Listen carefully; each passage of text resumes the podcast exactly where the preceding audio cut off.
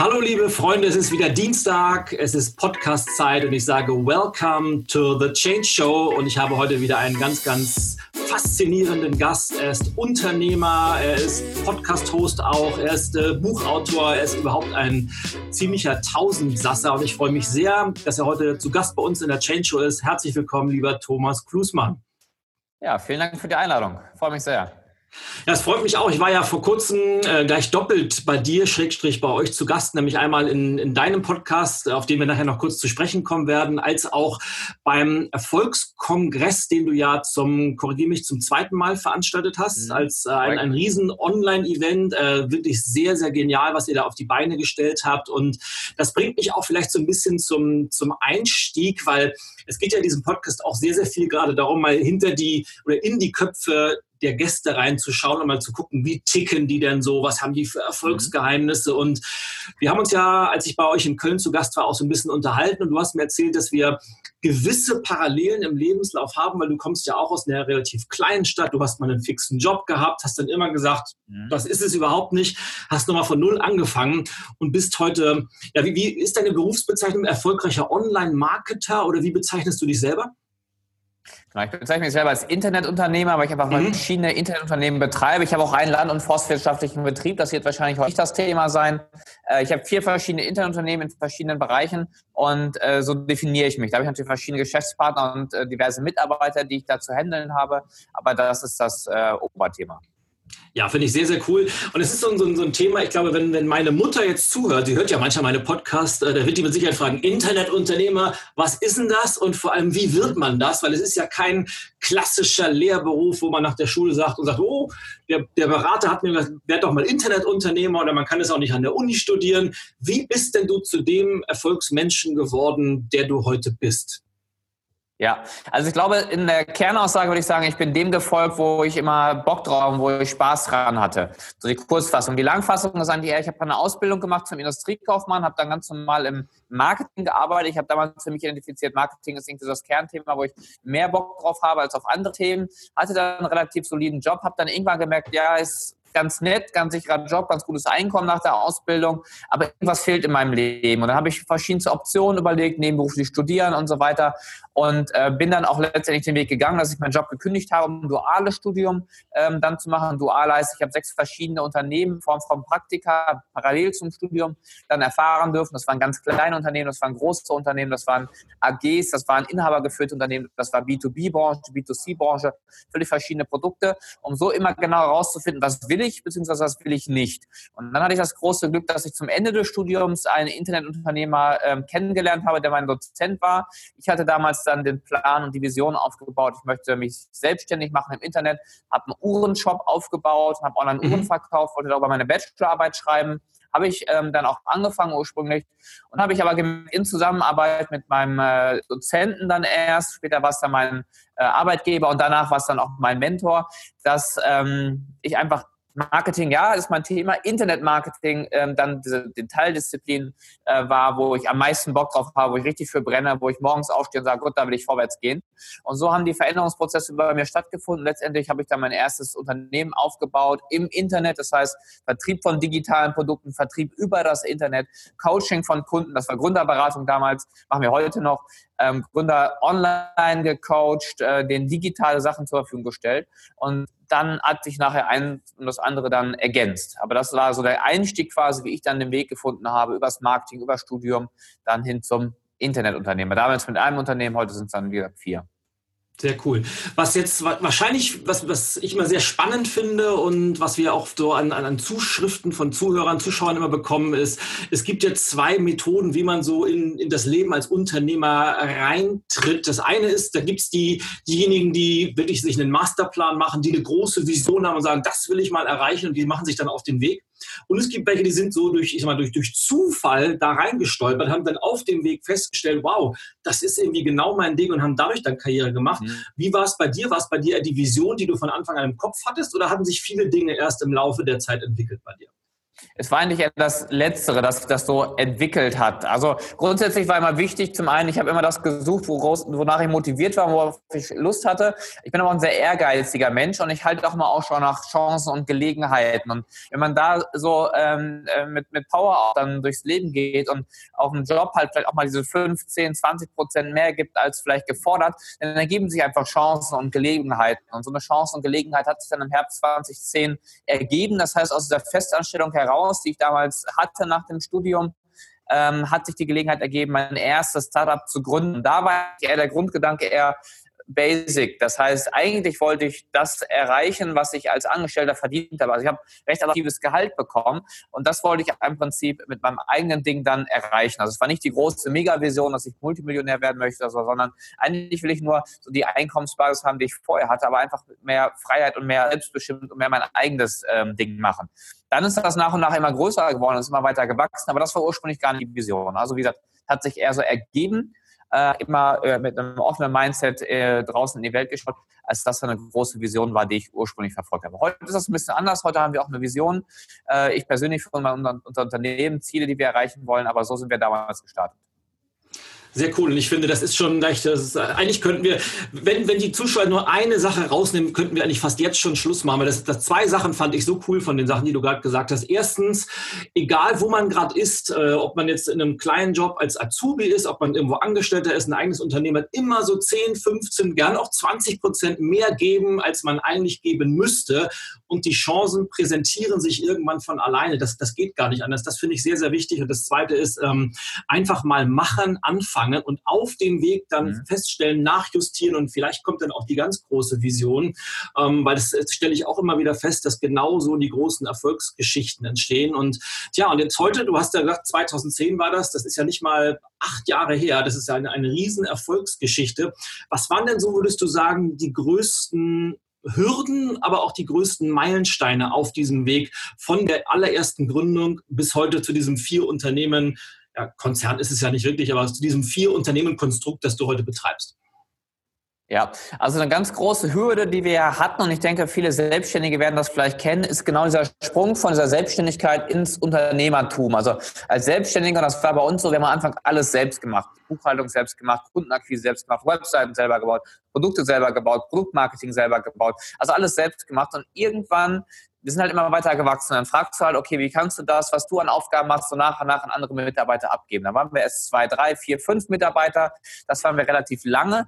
Und ähm, da habe ich eigentlich mehr noch im Unternehmen gearbeitet, als Selbstständiger im Prinzip mit der Unterstützung von, von ein paar Kollegen. Aber dieser Switch dann zu sagen, okay, von fünf, sechs Mitarbeitern dann hochzukommen, wir sind im Moment 20, ähm, das ist ein relativ schwieriger gewesen. Der ist auch jetzt immer noch schwierig, was auch daran liegt, dass ich selber gerne operativ Projekte manage. Mhm. Aber bei einem Team von 20 Mitarbeitern, bei dem Wachstum, was wir jetzt im Moment hinlegen, ist es einfach nicht mehr zu leisten. Deswegen äh, fliegt einem dann gerne mal alles um die, um die Ohren. Und da jetzt die Struktur reinzubringen und zu sagen, okay, ich arbeite jetzt nicht mehr nur noch operativ im Unternehmen, sondern auch mehr am Unternehmen, ähm, das ist eine relativ große ähm, Herausforderung gewesen. Da bin ich zum Glück nicht alleine, da habe ich noch einen Geschäftspartner mit im Boot, sodass wir uns auch gegenseitig ein bisschen ergänzen und auch verschiedene Sachen einfach aufteilen können.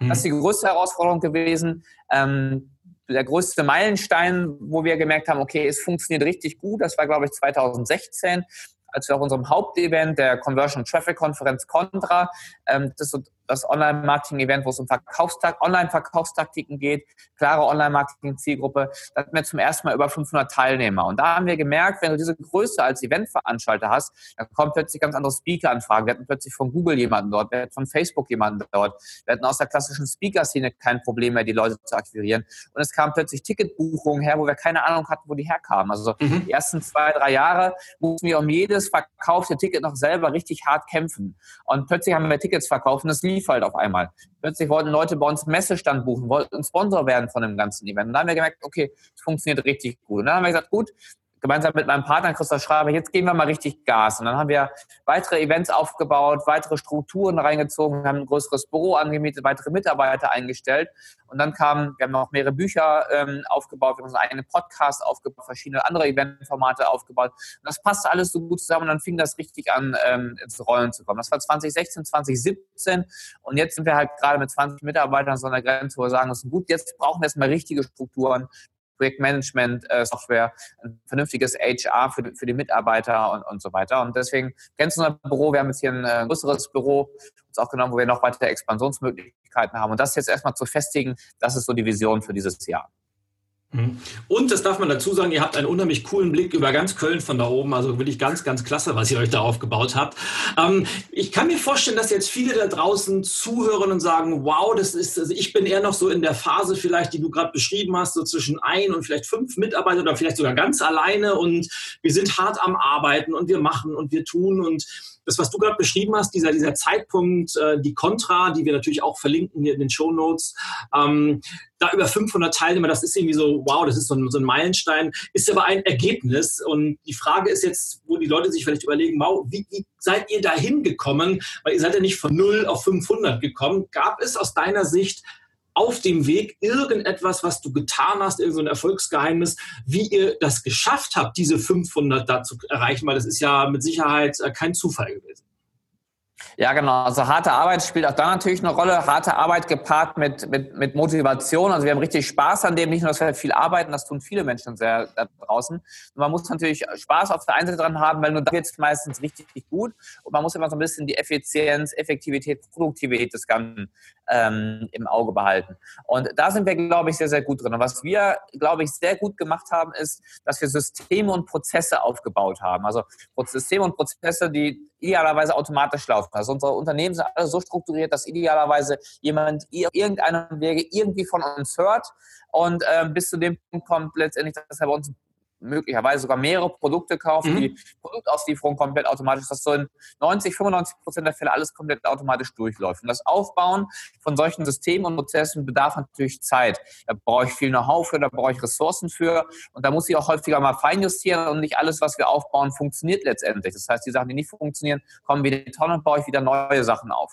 Und so haben wir uns äh, bei unseren ähm, Unternehmen, im Wesentlichen bei unserer Eventfirma und bei Gründer.de, bei den beiden, nach und nach ein neues System, eine neue Struktur, neuen Prozess nacheinander aufgebaut. Das ist Anfang eine ganz, ganz kleine, zarte Pflanze und das System baut man dann immer größer. Und das multipliziert sich dann letztendlich. Und ähm, dadurch wird es dann sukzessive immer größer und das Wachstum wächst halt entsprechend mit. Und dann war es halt irgendwann so groß, dass wir dann entsprechend auch die Contra in dem Rahmen dann abwickeln konnten. Contra füge ich auch deswegen als Beispiel weil das ist schön sichtbar, weil da sitzen die Leute einfach äh, vor Ort.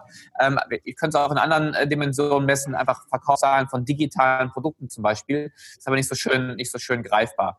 Und dadurch, dass wir einfach sukzessive die Systeme und Prozesse aufgebaut haben, uns immer darauf fokussiert haben, dass wir da ähm, klare Fokussierung drin haben auf der einen Seite, aber auch Automatisierung auf der anderen Seite drin haben, das hat uns dann letztendlich ähm, die Möglichkeit gegeben, auch wenn wir immer im Business gearbeitet haben, als, als Selbstständige, als operative Kraft, trotzdem dann irgendwann Systeme zu haben, die funktionieren. Das war sicherlich so ein großer Teil, der dazu geführt hat, dass wir so, so erfolgreich damit gestartet sind und, und äh, erfolgreich groß geworden sind.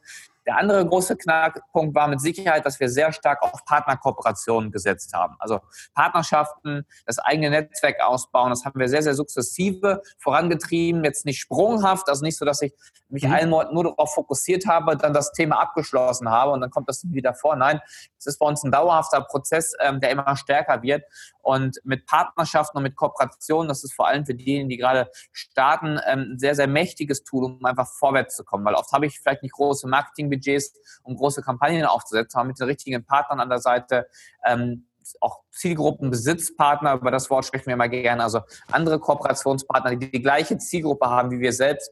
Mit denen tut man sich zusammen, kooperiert auf die eine oder andere Art und Weise, tauscht die Reichweiten aus, tauscht die Produkte aus, tauscht vielleicht den Umsatz aus. Also macht, macht gegenseitige Umsatzbeteiligung und so etwas. Das ist etwas, was uns von, von null an, wir standen ja bei null, als wir gestartet sind 2010, dann recht schnell ähm, in eine recht interessante Größe gebaut, äh, gebracht hat. Mhm. Jetzt kann ich mir auch wieder, du hast ja gerade gesagt, dieses, dieses Netzwerken halte ich auch für, für äh, sehr, sehr entscheidend, weil äh, niemand gewinnt alleine und äh, wenn man vor sich hin wurschtelt, egal wie gut man ist und wie gut das Team hinter einem ist, es ist halt immer schwerer, als wenn man gemeinsam irgendwas angeht. Und jetzt werden viele sagen, ja, da hat der Thomas aber leicht reden, weil der ist ja schon super erfolgreich und wenn der irgendjemand anschreibt, äh, da werden die alle Ja sagen. Was kannst denn du für, für einen Tipp an Menschen geben, die ganz, ganz am Anfang sind und sagen, ich habe jetzt irgendeine Idee im Kopf und ich habe irgendein Produkt, das ich ich gerne rausbringen möchte und ich finde den Tipp super und möchte jetzt Kooperationen angehen, aber mich kennt ja keiner. Wie kriege ich das denn hin, vielleicht sogar jemanden als Kooperationspartner zu gewinnen, der schon einen Namen hat, der super erfolgreich ist und wo ich mir vorstelle, wenn ich den jetzt anschreibe, der sagt bestimmt nein. Ja, ähm, das ist ein sehr wichtiger Punkt und gut, dass du das so ansprichst. Ähm, weil, und deswegen rede ich jetzt ja auch nicht von, von diesem Jahr, sondern ich rede halt von der Vergangenheit. Genau. Und damals kannte mich halt auch keine Sau. Ja, und ähm, ich hatte halt auch nicht viel in der Hand. Aber was wir halt gemacht haben, ist, dass wir die Leute möglichst direkt und möglichst persönlich angesprochen haben. Also heutzutage ist es halt so, dass sehr viele Leute mit Ideen und äh, Vorschlägen und Konzepten auf mich äh, zukommen und äh, ich deswegen überladen werde. Und viele sind dabei, die mhm. sagen, ja, ich habe ja was vor, Thomas, das ist das nächste große Ding. Da weiß noch keiner was von. Das wird so groß, das macht auch noch kein anderer da draußen. Das wird so ein mega Knaller. Und dann frage ich mich mal, wenn es noch keiner da draußen macht, wie kannst du dir so sicher sein, dass das das nächste große Ding sein wird? Also mir sind zum Beispiel erprobte Sachen besser. Also, wo ich mich mehr von angesprochen fühle, ist, wenn, wenn ein potenzieller Partner auf mich zukommt und sagt, Thomas, ich habe ja äh, diese und folgende Idee, wir haben das schon mal mit XY gemacht, das sind die Zahlen oder das ist das Ergebnis oder ruf ihn noch einmal einfach dazu an, ähm, dann ist das für mich wesentlich interessanter, weil ich weiß, das, was jetzt auf mich zukommt, ist einfach erprobter. Wenn ich diese Erprobtheit halt noch nicht habe, dann muss ich vor allem versuchen, eine möglichst persönliche Ebene zu finden. Also wenn mir jemand auf Instagram schreibt, er würde gerne mal mit mir kooperieren, dann hat das ganz ehrlich gesagt nicht so viel Aussicht auf Erfolg. Aber wenn jemand sich die Zeit nimmt, mal zu recherchieren, auf welchen Events ich jetzt gerade äh, bin, letztes, äh, letztes Wochenende war ich zum Beispiel in Berlin auf einem Event, vorletztes Wochenende in Marburg. Wir haben häufig eigene Events. Also ich bin ja auch persönlich greifbar. Jetzt vielleicht nicht hier unbedingt im Büro und auch nicht telefonisch und auch schwierig per E-Mail, aber ich bin ja auf Events und dann muss ich als äh, jemand, der Partnerschaften sucht, muss ich auf solche Events gehen. Da gibt es ganz viele ganz kleine Startups-Events, da gibt es Marketing-Events, da gibt es riesengroße Events, wie auch zum Beispiel, muss ja nicht unser Event sein, kann zum Beispiel mhm. Online-Marketing Rockstars-Event sein und dann kann ich mir da gezielt Personen aussuchen, die ich anspreche, die ich vielleicht vorher recherchiert habe, aber ich kann auch einfach hingehen und einfach mit Leuten reden und meine Message teilen. Und äh, das ist halt oft das Problem, das vorhin das schon mal ähm, so zusammenfassend gesagt, man muss Dinge halt einfach auch machen und tun. Und das gilt für das Aufbauen von Partnerschaften. Also man darf nicht die Erwartungshaltung haben, dass andere auf einen zukommen und dann coole Dinge vorschlagen, sondern man muss selbst derjenige sein, der das tut. Und da muss man so ein bisschen schauen, wie tickt der jeweilige Partner. Also ich bin halt von, der, von meiner Psychologie her sehr blau strukturiert. Manche mag mhm. das vielleicht was sagen. Also ich bin sehr rational, sehr zahlenlastig orientiert. Ich setze gerne auf erprobte Sachen. Aber manche andere haben andere Motive, warum sie vielleicht eine Partnerschaft eingehen. Und natürlich ist es immer gut, wenn man was, was Cooles hat, ein geiles Produkt hat, was ein Problem löst. Ähm, das ist letztendlich die Basis. Und dann muss man halt andere Partner davon überzeugen und dafür begeistern. Und was uns am Anfang viele Türen geöffnet hat, dass wir gesagt haben, wir geben erstmal maximale Provision an unsere Partner. Wir wollen im ersten Schritt erstmal nichts verdienen. Selbst wenn ich, also wenn ein Partner angenommen, du bewirbst unsere äh, Produkte und wir verdienen keinen Cent damit, dann gewinne ich trotzdem, weil ich gewinne an Reichweite, ich gewinne an Bekanntheit, an Positionierung. Und wenn das gut läuft, was wir beide machen, dann empfiehlst du mich vielleicht weiter an deine Partner, an dein Netzwerk oder öffnest mir eine Tür darüber. Ähm, deswegen würde ich am Anfang vor allem Partnerschaften wirklich so aufbauen, dass vor allem in, in erster Linie und kurzfristig gesehen vor allem der jeweilige Partner äh, gewinnt, weil ich weiß, wenn mein Partner kurzfristig gewinnt, dann gehöre ich auch zur Gewinnerseite. Das dann mittel- und langfristig. Super, super wichtig. Also das möchte ich nochmal äh, unterstreichen, mit drei Ausrufezeichen setzen, weil äh, ich kriege auch ständig irgendwelche Mails, wo dann was vorgeschlagen wird und von 50 Wörtern sind 48 ich und dann geht es immer noch, ich habe die Idee, ich, ich, ich und ich glaube, der Weg ja. ist der umgekehrt. Also eine, eine Beziehung aufbauen, vielleicht nicht sofort mit der Tür ins Haus fallen und vor allem nicht mit großen Versprechungen oder Ankündigungen kommen, sondern vielleicht mit konkreten Zahlen und sich zu überlegen, was kann ich denn für den anderen tun? Obwohl eigentlich mhm. ich die Kooperationspartner suche. Das ist eigentlich immer ein guter Weg, der in, in sämtlichen Lebensbereichen funktioniert. Aber ich finde es toll, dass du das nochmal so, so schön sagst. Und du sprichst ja hier auch aus Erfahrung, weil genau so hast du das ja gemacht und gerade gesagt, das ist ja auch ein, ein großer äh, Erfolgsfaktor deines eigenen Unternehmens war. Ähm, apropos Erfolgsfaktor, jetzt äh, war ja gerade vor kurzem dein, dein Erfolgskongress ein weiteres super erfolgreiches Baby aus, aus deiner Familie. Mit wie viel hattet ihr dieses Jahr über, über 50.000 Teilnehmer an dem Kongress? Ja, 50.000 Anmeldungen, 50 Referenten, ganz, ganz großes Projekt natürlich. Mache ich natürlich nicht alleine, habe ich natürlich Mitarbeiter äh, im Team. Und das haben wir, das wir auch eingangs schon gesagt haben, mhm. aber so nicht zum ersten Mal gemacht. Und auch da ist es so, beim ersten Mal hatten wir auch schon 30.000, aber wir wachsen natürlich von den Zahlen her, aber auch von der Qualität her. Und da vielleicht als Message kurz zwischendurch platziert, äh, habt nicht immer den Anspruch, immer das allerbeste, perfekteste Produkt von Anfang an zu machen, sondern geht erstmal mit einem Produkt an den Start und an eine Dienstleistung, guckt, kommt es überhaupt an? Und wenn ihr seht, das kommt an und es funktioniert, dann macht ihr es besser und äh, perfektioniert das Ganze. Und nicht diesen Anspruch haben, das perfekte Produkt von Anfang an zu haben. Das ist sehr gefährlich. Vor allem dann natürlich, wenn das Produkt überhaupt niemanden interessiert. Man kann das nie, keiner kann das von Anfang an mit hundertprozentiger Wahrscheinlichkeit sagen, wie gut ein Produkt wirklich am Markt ankommt und ob es überhaupt ankommt. Ja, und äh, lieber mit 70, 80 Prozent starten, aber, aber starten und machen und der, dem Markt da draußen was anzubieten, als ja. die nächsten sieben Jahre zu Hause im Büro zu grübeln und sagen, okay, jetzt bin ich bei 99,7 Prozent und da feile ich auch nochmal dran. Und dann stellt man fest, hat man acht Jahre an seinem Produkt entwickelt, es ist endlich auf dem Markt, bei manchen passiert auch das nicht und dann funktioniert es ganz einfach nicht. Und dann ist man wieder die anderen acht Jahre dabei. Aber ähm, deshalb super, super wichtiger Hinweis. Warum ich das sage? Weil ich habe mir natürlich auch ein paar äh, Vorträge von, von deinen Gästen, von meinen Kollegen angeguckt und ich glaube, ich habe diesen Punkt sogar selbst in meinem Interview, das ich mit dem Christoph machen durfte, äh, erwähnt, weil sehr, sehr viele Experten, Spezialisten in diesem ganzen Bereich Unternehmertum sagen ja vor allem eins, um Erfolg zu haben im Business, brauchst du vor allem einen extremen Fokus. Also sich fokussiere dich auf das, was du gut kannst, fokussiere dich auf eine bestimmte Nische, fokussiere dich auf eine Sache, damit du immer zu 100 Prozent Energie und Zeit und Geld in ein Projekt stecken kannst. Und ich würde das grundsätzlich unterschreiben. Jetzt sitzt du da allerdings und äh, bist das komplette Gegenbeispiel, weil du hast äh, vier Internetunternehmen am Start und hast gesagt, du hast sogar noch ein paralleles Unternehmen zum Beispiel Forstwirtschaft, äh, das du betreibst. Da frage ich dich auch gleich noch, was dahinter steckt. Aber ähm, was ja. sagst du dazu? Wie, fokussierst du dich trotzdem oder wie kriegst du es hin, mit so vielen Bällen gleichzeitig zu jonglieren und alle gut zu machen? Ja, also wenn man es so ausdrückt, wie ähm, du es gerade ausgedrückt hast, dann könnte man insgesamt den Eindruck gewinnen, ich habe überhaupt gar keinen Fokus. Ähm, bei mir liegt es aber daran, ich bin zum einen ein sehr strukturierter äh, Typ und zum anderen haben wir so im Prinzip das, das Prinzip der drei Bälle. Ich habe das mal von einem Partner von mir übernommen gehabt. Das heißt, ich habe nie mehr als drei Sachen, wo ich gerade wirklich aktiv dran, mhm. ähm, dran jongliere im Prinzip. Drei Bälle kann ich ganz gut jonglieren.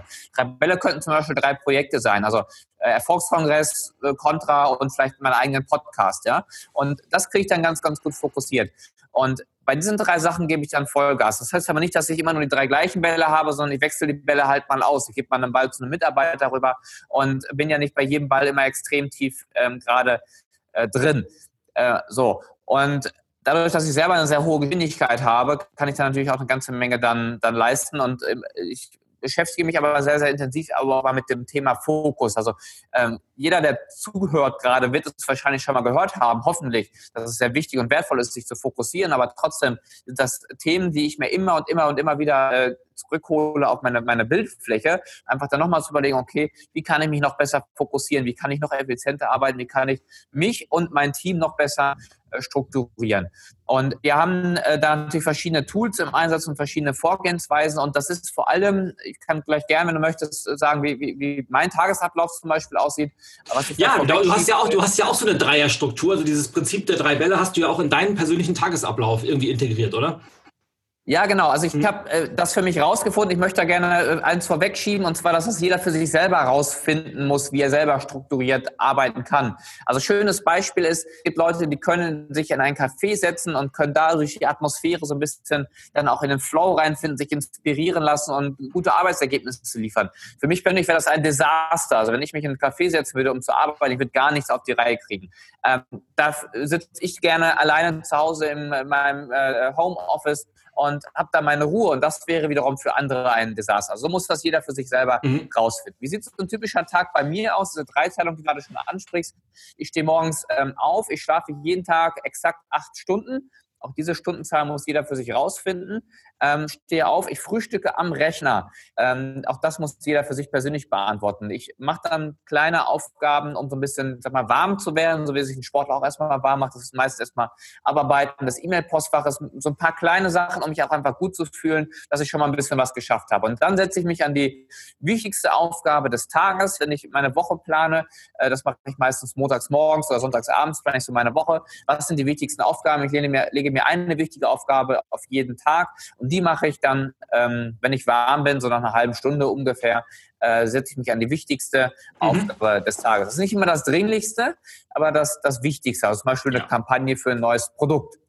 Und ähm, die, die ziehe ich dann durch. Und da bin ich dann auch relativ ähm, hart. Also ich stelle, wenn irgendwie möglich, mein Telefon ab. Ich habe in der Regel, ich lebe im Moment alleine, äh, dann zu Hause meine, meine Ruhe. Ich öffne, wann immer möglich, mein E-Mail-Programm nicht und ich, ich öffne Facebook in der Regel nicht, ähm, außer es erfordert diese Aufgabe natürlich dann schon. Aber um mich einfach knallhart zu fokussieren. Und ähm, das ist die produktivste Zeit für mich. Und dann habe ich nach ein, zwei, drei Stunden diese Aufgabe erledigt. Mit einem sehr guten Gefühl, weil ich habe das Wichtigste des Tages habe ich halt hinter mir. Und in der Regel bin ich dann bis mittags im, äh, im Homeoffice. Dann fahre ich in der Regel mittags dann rüber ins Büro, esse meistens mit Mitarbeitern, einem Kollegen oder einem Geschäftspartner zum Mittag, um halt da auch die Zeit effizient äh, zu nutzen. Bin dann meistens nachmittags im äh, Büro, habe dort viele Meetings, so wie ähm, heute den ganzen Nachmittag Meetings gehabt. Jetzt habe ich mit dir eine, eine Podcast-Aufzeichnung und äh, habe gleich im Anschluss noch ein Meeting. Dann gehe ich häufig zum Sport und abends gehe ich dann nochmal ins Homeoffice rüber. Dann habe ich dann meist noch mal ein, zwei, drei ähm, kleinere Sachen, die jetzt nicht die höchste Aufmerksamkeit erfordern, weil mein Abend auch platt ist. Oder ich habe halt meinen Abend mit meiner Freundin verplant ähm, je nachdem. Sodass ich im Prinzip drei Blöcke habe. Vormittags knallharte Fokussierung, da bin ich auch sehr, sehr streng zu mir.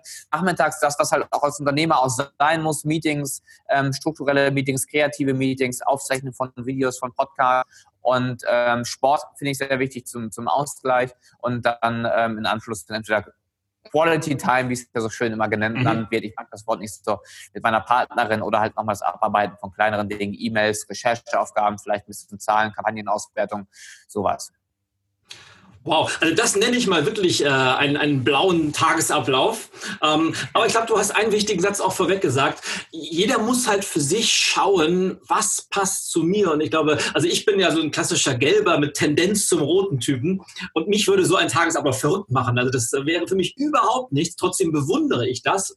Weil ich glaube, das Schlimmste, was man machen kann, ist, solche Dinge dem Zufall zu überlassen und mal hier was zu machen, mal da was zu machen, nur weil es mhm. gerade irgendwie anfällt. Und dann ist man eben, dann hat man vielleicht vielleicht 20 Bälle und äh, die fallen alle auf den Fußboden runter. Man schafft gar keinen in der Luft zu behalten im Endeffekt. Deshalb, liebe Leute da draußen, guckt, wie ihr euren Tag strukturiert. Was mir besonders gut gefallen hat, ist dieses Thema Prioritäten setzen, sich am Anfang der Woche oder am Sonntag schon mal hinzusetzen und gucken, wow, was sind denn die wirklich wichtigen Sachen, die mich auch wirklich voranbringen? Weil das stelle ich auch immer wieder fest in der Arbeit mit, mit angehenden, auch schon mit gestandenen Unternehmern. Viele sind super beschäftigt aber kriegen irgendwie nichts äh, erreicht und wundern sich am Ende der Woche, wow, ich bin so kaputt, aber trotzdem haben wir nichts geschafft. Und da ist so ein, ein Tagesablauf oder so eine Drittelung, wie du das bei dir gemacht hast, glaube ich, ein, ein super cooler Trick, den man, glaube ich, sehr, sehr gut adaptieren kann. Und äh, da danke ich dir recht herzlich, dass du mal so einen kleinen Einblick hinter die Kulissen gegeben hast. Weil es, es, es steckt, zeigt wieder eins ganz toll, Menschen sind ja nicht umsonst da, wo sie sind. Und das ist wieder ein tolles Beispiel, wie man etwas anders machen kann als die große Masse da draußen. Thomas, jetzt äh, vielleicht eine, eine weitere Frage, wo du auch nochmal so, so einen kleinen Blick geben kannst, wenn jetzt Leute zuhören und sagen, ja, dieses Thema Internet äh, habe ich begriffen, ist vielleicht ganz aktuell gerade, sollte ich mich auch mit beschäftigen und haben vor, entweder ein ganzes Unternehmen in diesem Bereich Internet zu gründen oder sind vielleicht äh, in der traditionellen äh, Wirtschaft unterwegs und sagen, okay, auch an uns kommt dieses Thema Digitalisierung äh, nicht äh, vorbei. Ich muss vielleicht mich mit digitalen Produkten beschäftigen oder was auch immer. Wenn jetzt jemand sagt, okay, ich möchte das forcieren, dieses Internetgeschäft, dieses oder mein Unternehmen internetmäßig aufstellen. Welche drei wichtigsten Tipps kannst du diesen Menschen geben? Worauf muss man achten, um in diesem doch sehr breiten Feld erfolgreich zu werden? Ja, also vielleicht als ähm, ersten Tipp, vor allem an diejenigen, die eher so im klassischen Offline-Bereich unterwegs sind und sagen, okay, dieses Internet muss sich irgendwie dazu nehmen, vielleicht nicht um direkt online Umsatz zu generieren, aber zumindest um in mein lokales Geschäft ähm, Leute reinzuholen mit Hilfe des Internets. Was ganz, ganz wichtig ist, und das ist ja bei vielen Sachen so, das ist jetzt nicht speziell ein Internetphänomen, man muss halt da voll hinterstehen und sagen, okay, wir ziehen das jetzt mal durch. Und ich als Chef schreibe mir das aber auch selber auf die Fahne und ich brauche eine gewisse Identifikation mit diesem Projekt ähm, Internet. Also insbesondere im Bereich Social Media zum Beispiel sieht man das sehr, sehr gut.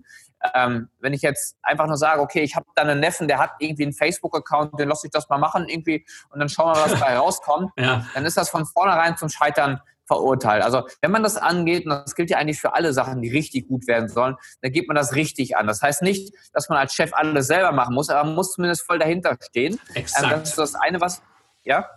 Ja, exakt. Ich wollte das nur unterstreichen, weil das ist so wichtig. Das äh, müssen wir mit einem Ausrufezeichen versehen.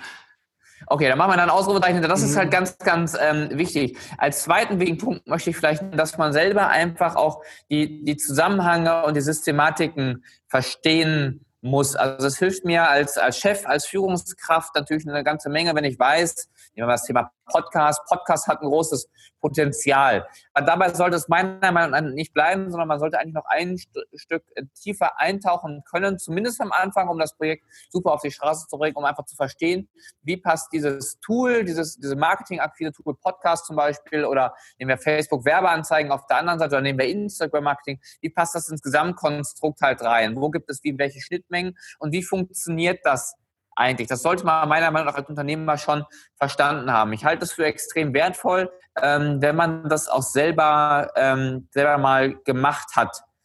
Das heißt nicht, dass man das immer machen muss, aber fast alles, was wir in unserem Unternehmen haben, sei es Support, sei es Telesales, sei es das Aufbauen von Verkaufstexten, sei es das, die Integration von, von neuen Tools wie E-Mail-Programmen und Shopsystemen, habe ich initial selber gemacht habe ich inhaltlich und thematisch durchdrungen und dann abgegeben. Und das macht es mir sehr, sehr, sehr viel einfacher, Mitarbeiter zu kontrollieren und vielleicht sogar noch ein Tucken wichtiger, externe Dienstleister mhm. zu kontrollieren. Ja. Weil wenn ich eine externe Werbeagentur zum Beispiel habe, die meine Webseite baut, da will ich grundsätzlich nichts Schlechtes gegen sagen, aber da muss ich trotzdem deren Leistung beurteilen können. Wenn die da 27 Stunden für die Implementierung eines neuen Templates ähm, äh, auf die Rechnung schreiben, muss sie zumindest eine Vorstellung davon haben, ob das realistisch ist, was sie gemacht haben. Und ja. das ist deswegen ganz wichtig, auch damit ich auch Potenziale erkennen kann. Also äh, weißt du selber, nehmen wir das Beispiel Podcast, einfach nur eine Folge online laden bei, bei iTunes äh, reinstellen, damit ist es halt nicht getan. Dann habe ich zwar einen Podcast, aber den hört sich keine Sau an. Es gehört einfach noch mehr drum rum. Und diese Potenziale kann ich halt nur erkennen, wenn ich es auch richtig ähm, dann an der Stelle äh, durchdringe. Und da, um jetzt vielleicht noch einen dritten Punkt hinzuzufügen, möchte ich noch ergänzen, gerade im Online-Marketing-Bereich ist es ganz, ganz wichtig, sicher auch in anderen Bereichen, aber da weiß ich es einfach am besten, dass man sich die Partner sucht, von dem man Know-how wirklich adaptieren kann. Also Beispiel, wenn ich einen Instagram-Kanal aufbauen will, dann bringt es relativ wenig, dass ich mir bei Amazon mal ein Buch bestelle, was eine ganz akzeptable Bewertung hat und ich das mir in der Theorie mal durchlese. Dann lese ich meistens Know-how von jemandem, der in der Theorie mal irgendwie gelernt hat, wie das theoretisch bei Instagram funktionieren kann. Oder dann lese ich Know-how, der sich irgendwie die Top-Instagram-Accounts äh, angeschaut hat und versucht hat zu analysieren, warum diese sind die wohl erfolgreich.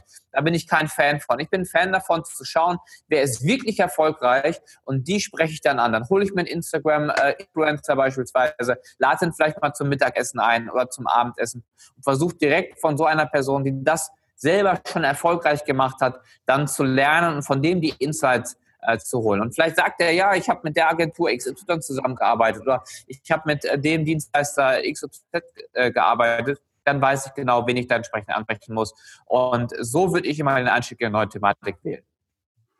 Finde ich sehr, sehr cool. Du hast es jetzt am Anfang gesagt, ähm, auch, auch kleine Unternehmen, also ich will es mal so formulieren, gibt, gibt es heutzutage noch Unternehmen, die es sich leisten können, komplett auf sowas zu verzichten?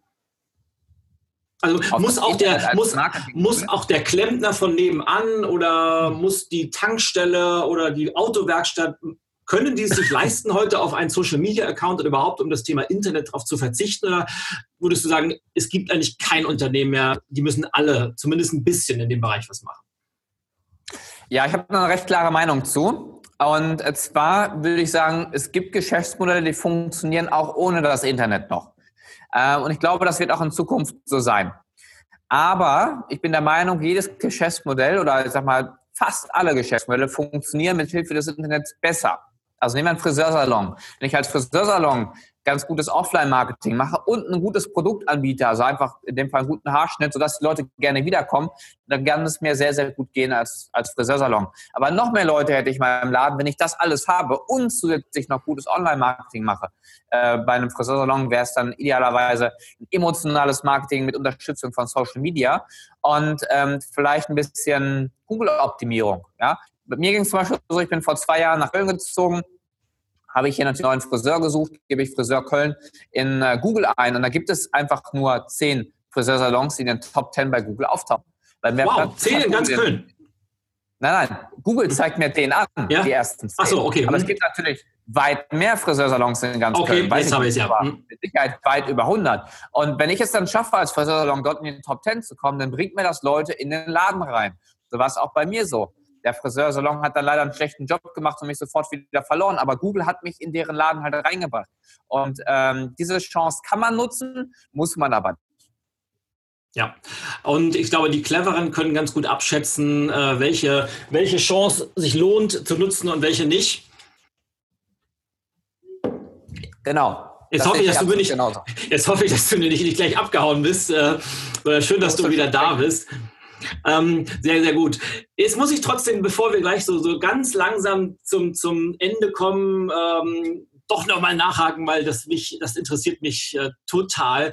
Ähm, jemand, der so erfolgreich und verwurzelt in dem Bereich Internet, online ist. Erzähl doch mal einen Satz, was hat es mit deinem anderen Unternehmen der Forstwirtschaft auf sich? Ist das einfach nur ein Hobby von dir? Verdienst du da richtig Geld mit? Und vor allem, wie passt es zusammen, dieses extrem, ich sag mal, bodenständige Natur draußen zu dem nicht immer greifbaren Internet-Ding? Ja, ähm, ist eigentlich eine ganz spannende Sache, aber dann doch vielleicht nicht so spektakulär. Also einige haben ja vielleicht auch schon mein neues Buch gelesen, ähm, der Tag, an dem sich alles änderte. Und bei mir ist der Hintergrund und der Hintergrund meiner Story äh, folgender, dass ich auf dem Bauernhof geboren bin.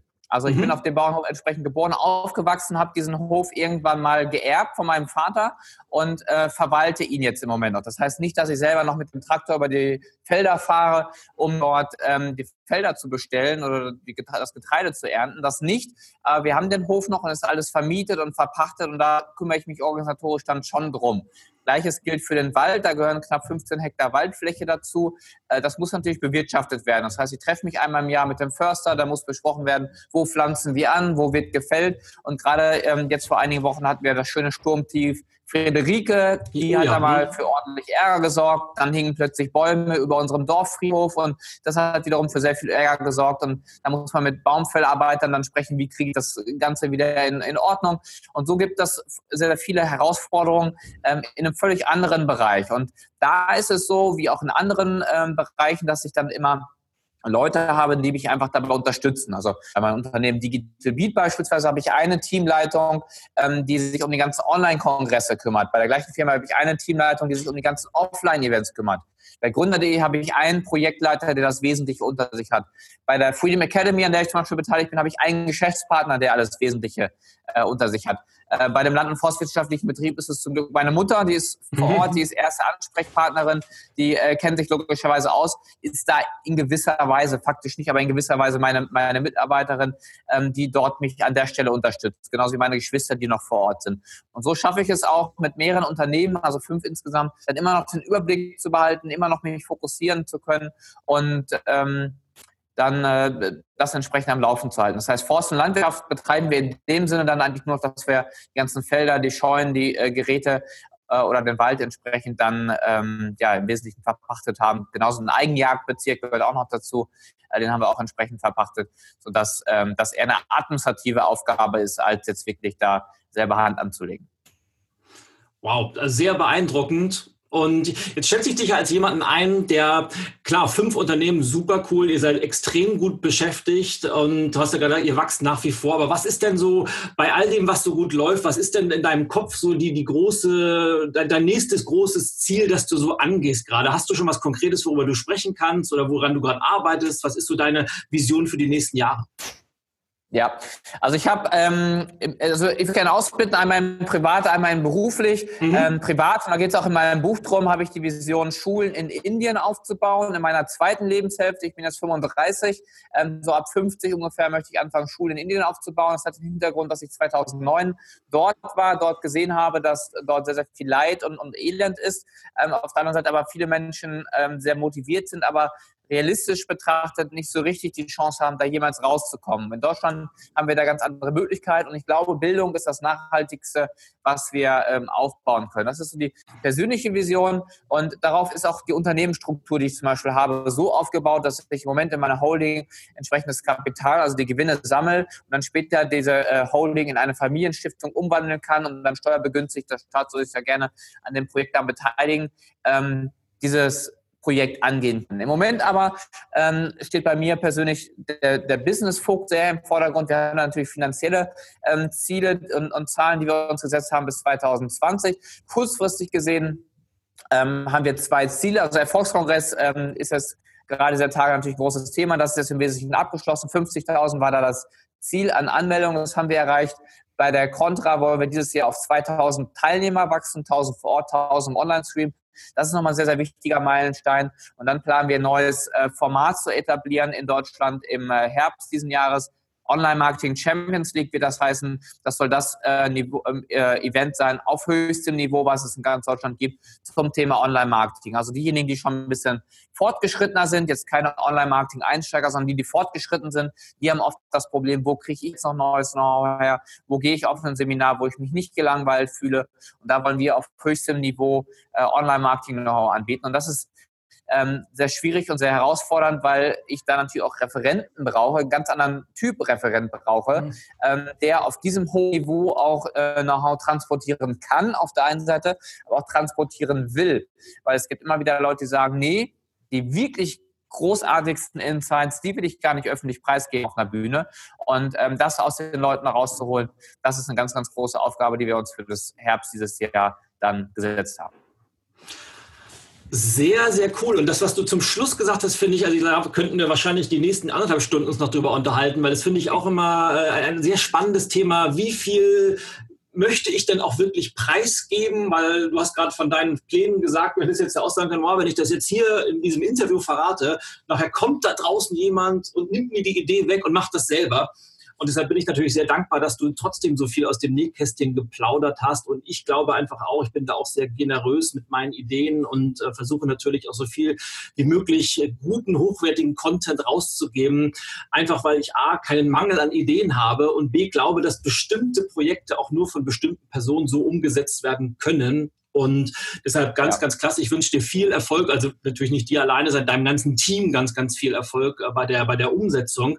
Und es zeigt eins gut, man, man wächst mit den Aufgaben, man fängt irgendwann mal klein an. Und manchmal geht es super schnell. Und acht Jahre ist ja kein großer, kein langer Zeitraum, dass man dann irgendwann sich über Events unterhält, wo 2000 Leute zuschauen und neue Formate entwickelt. Und das ist halt was das Tolle am Unternehmertum ist. Und jetzt hast du ja ganz, ganz viele tolle Beispiele gebracht. Du hast viele Insights gegeben, du hast ganz, ganz konkrete Tipps gegeben. Und wenn jetzt jemand sagt, wow, was der Thomas da so erzählt hat, finde ich extrem spannend, aber er hat ja leider nur eine Dreiviertelstunde ein bisschen was erzählt.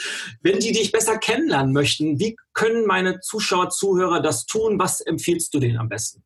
Hm? Ich würde gerne zwei Sachen empfehlen. Das ist zum einen äh, mein, mein aktuellstes Buch, ähm, Der Tag, an dem sich alles änderte. Magst du es schon für? Thomas, kann man es sehen?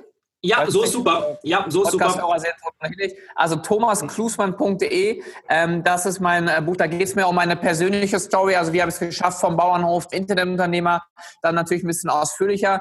Diesen Weg wird natürlich kaum jemand gehen, weil ich denke, die wenigsten, die gerade zuschauen und zuhören, kommen vom Bauernhof, aber man kann, glaube ich, viele Elemente mitnehmen, wie das Ganze zusammengebaut und zusammengepuzzelt wurde, die Struktur und das, das Mindset dahinter ist, glaube ich, sehr, sehr wertvoll. Das so auf persönlichen Ebene, also Thomas Tusmann.de, das verschenken wir, wir wollen da kein Geld mit verdienen.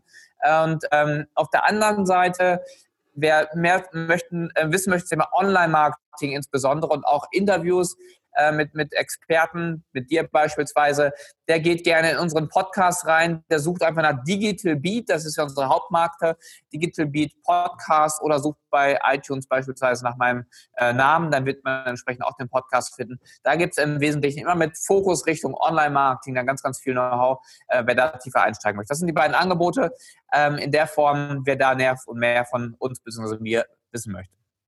Super. Und wie immer verlinken wir natürlich beides, sowohl dein Buch, das ich schon lesen durfte, als auch dein Podcast, in dem ich schon zu Gast sein durfte. Verlinken wir beides natürlich sowohl bei iTunes als auch bei YouTube und bei uns auf dem Blog, sodass ihr einfach nur ganz bequem da raufklicken möcht, äh, könnt und dann landet ihr automatisch äh, auf den jeweiligen Seiten und habt dann die Möglichkeit, äh, tiefer mit äh, euch mit Thomas auseinanderzusetzen, weil der hat ja noch ganz, ganz viel andere coole Sachen, die der so macht. Und äh, das lohnt sich auf jeden Fall. Also ganz große Empfehlung von meiner Seite.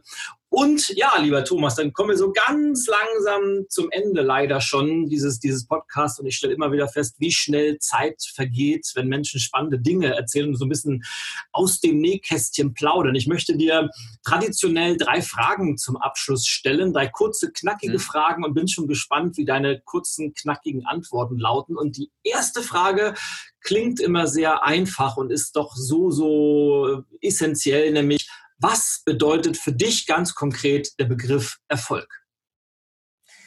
Also Erfolg bedeutet für mich, dass ich theoretisch zu jedem Zeitpunkt tun und lassen kann, was ich will. Also dieser Freiheitsgedanke hinter diesem Erfolgsgedanken, das ist für mich Erfolg. Und ähm, das hängt oft auch mit Herausforderungen zusammen. Also wenn ich die Herausforderung, die ich hatte, gemeistert habe, ähm, das bedeutet für mich Erfolg und das bedeutet dann in finanzieller Sicht oft, dass ich halt tun lassen kann, was ich will. Mhm. Das Erfolg ist nicht an eine konkrete Zahl ähm, gerichtet, wie x Euro auf dem Konto oder x Euro äh, Umsatz, sondern es ist immer mehr die Freiheit, die ich mir äh, entsprechend erschaffe. Cool. Was war die größte Veränderung in deinem Leben? Die größte Veränderung war sicherlich der Schritt, als ich äh, meine Festanstellung aufgegeben habe. Ich sagte es ja eingangs, ähm, das war 2007, da hatte ich einen guten festbezahlten Job im Marketing bei einem mittelständischen Unternehmen, da hätte ich mein Leben lang arbeiten können. Und da habe ich gesagt, nein, ich will mehr in meinem Leben. Ich habe meinen Job gekündigt, habe dann auch ein Studium angefangen mit dem Alter von 27 Jahren, wo manche ihren Masterabschluss schon in der Tasche haben, habe ich nochmal angegriffen. Und das war sicherlich die größte Veränderung. Beruflich, privat war, also ja, privat im Prinzip die größte Änderung von äh, Paderborn damals nach Köln umzuziehen, ganz klar. Mhm.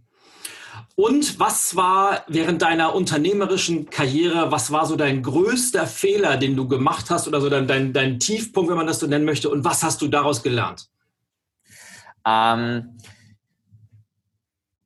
ich habe 2014 gemerkt, da waren wir drei Jahre am Start, dass mhm. es irgendwie langweilig und eintönig wurde. Ich habe mir keine neuen Herausforderungen mehr gesetzt und ich war alleine unterwegs. Und dieses allein unterwegs sein, ähm, wir sind ursprünglich zu dritt gestartet, ich war dann eigentlich noch mehr oder weniger allein unterwegs, das war nicht so mein Ding. Und ich habe dann wieder einen Geschäftspartner mit ins Boot geholt, Christoph, du hast ihn auch kennengelernt. Mhm. Und ähm, seitdem merke ich einfach, okay, im Team zu zweit macht es einfach viel mehr Spaß, weil als Unternehmer, selbst mal Mitarbeiter, hat man es trotzdem irgendwie immer alleine, auch als Selbstständiger.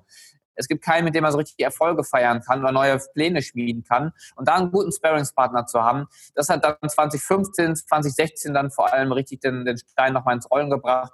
Und ähm, ja, das ist da der, der Punkt. Super klasse. Und ja, mein Lieber, dann danke ich dir ganz, ganz herzlich, dass du zu Gast in äh, unserer Change Show warst ähm, und würde traditionell auch äh, dir den, den Abschluss, zumindest den, den, inhaltlichen Abschlusssatz geben. Gibt es einen Satz oder eine Botschaft, eine Message, die du meinen Zuhörern gerne noch mit auf den Weg geben möchtest? Ähm, ja, sehr gerne. Ich sage immer ganz gerne, und meine Freundinnen mögen mich dafür nicht so gerne, aber ich sage immer, ähm, wer will, findet Wege, wer nicht will, findet Gründe. Also Gründe, warum man etwas nicht tun kann, Gründe, warum etwas nicht geklappt hat oder andere Ausdrucksweise, man findet Ausreden. Ja, aber wirklich will, und das ist dann halt das Mindset eines Unternehmers, der findet Wege, der findet Lösungen, der findet Möglichkeiten, etwas ähm, zu machen. Und das Machen ist dabei ganz wichtig. Und wer Bock hat von euch, ähm, es geht um das Thema Veränderung, es geht um das Thema Herausforderung, es geht um die Themen raus aus der Komfortzone und wer will, der packt das auch, ja. Aber wer nicht will, der hat das vielleicht nie richtig gewollt. Und das ist das, wozu ich nochmal motivieren und, und auffordern ähm, ähm, will.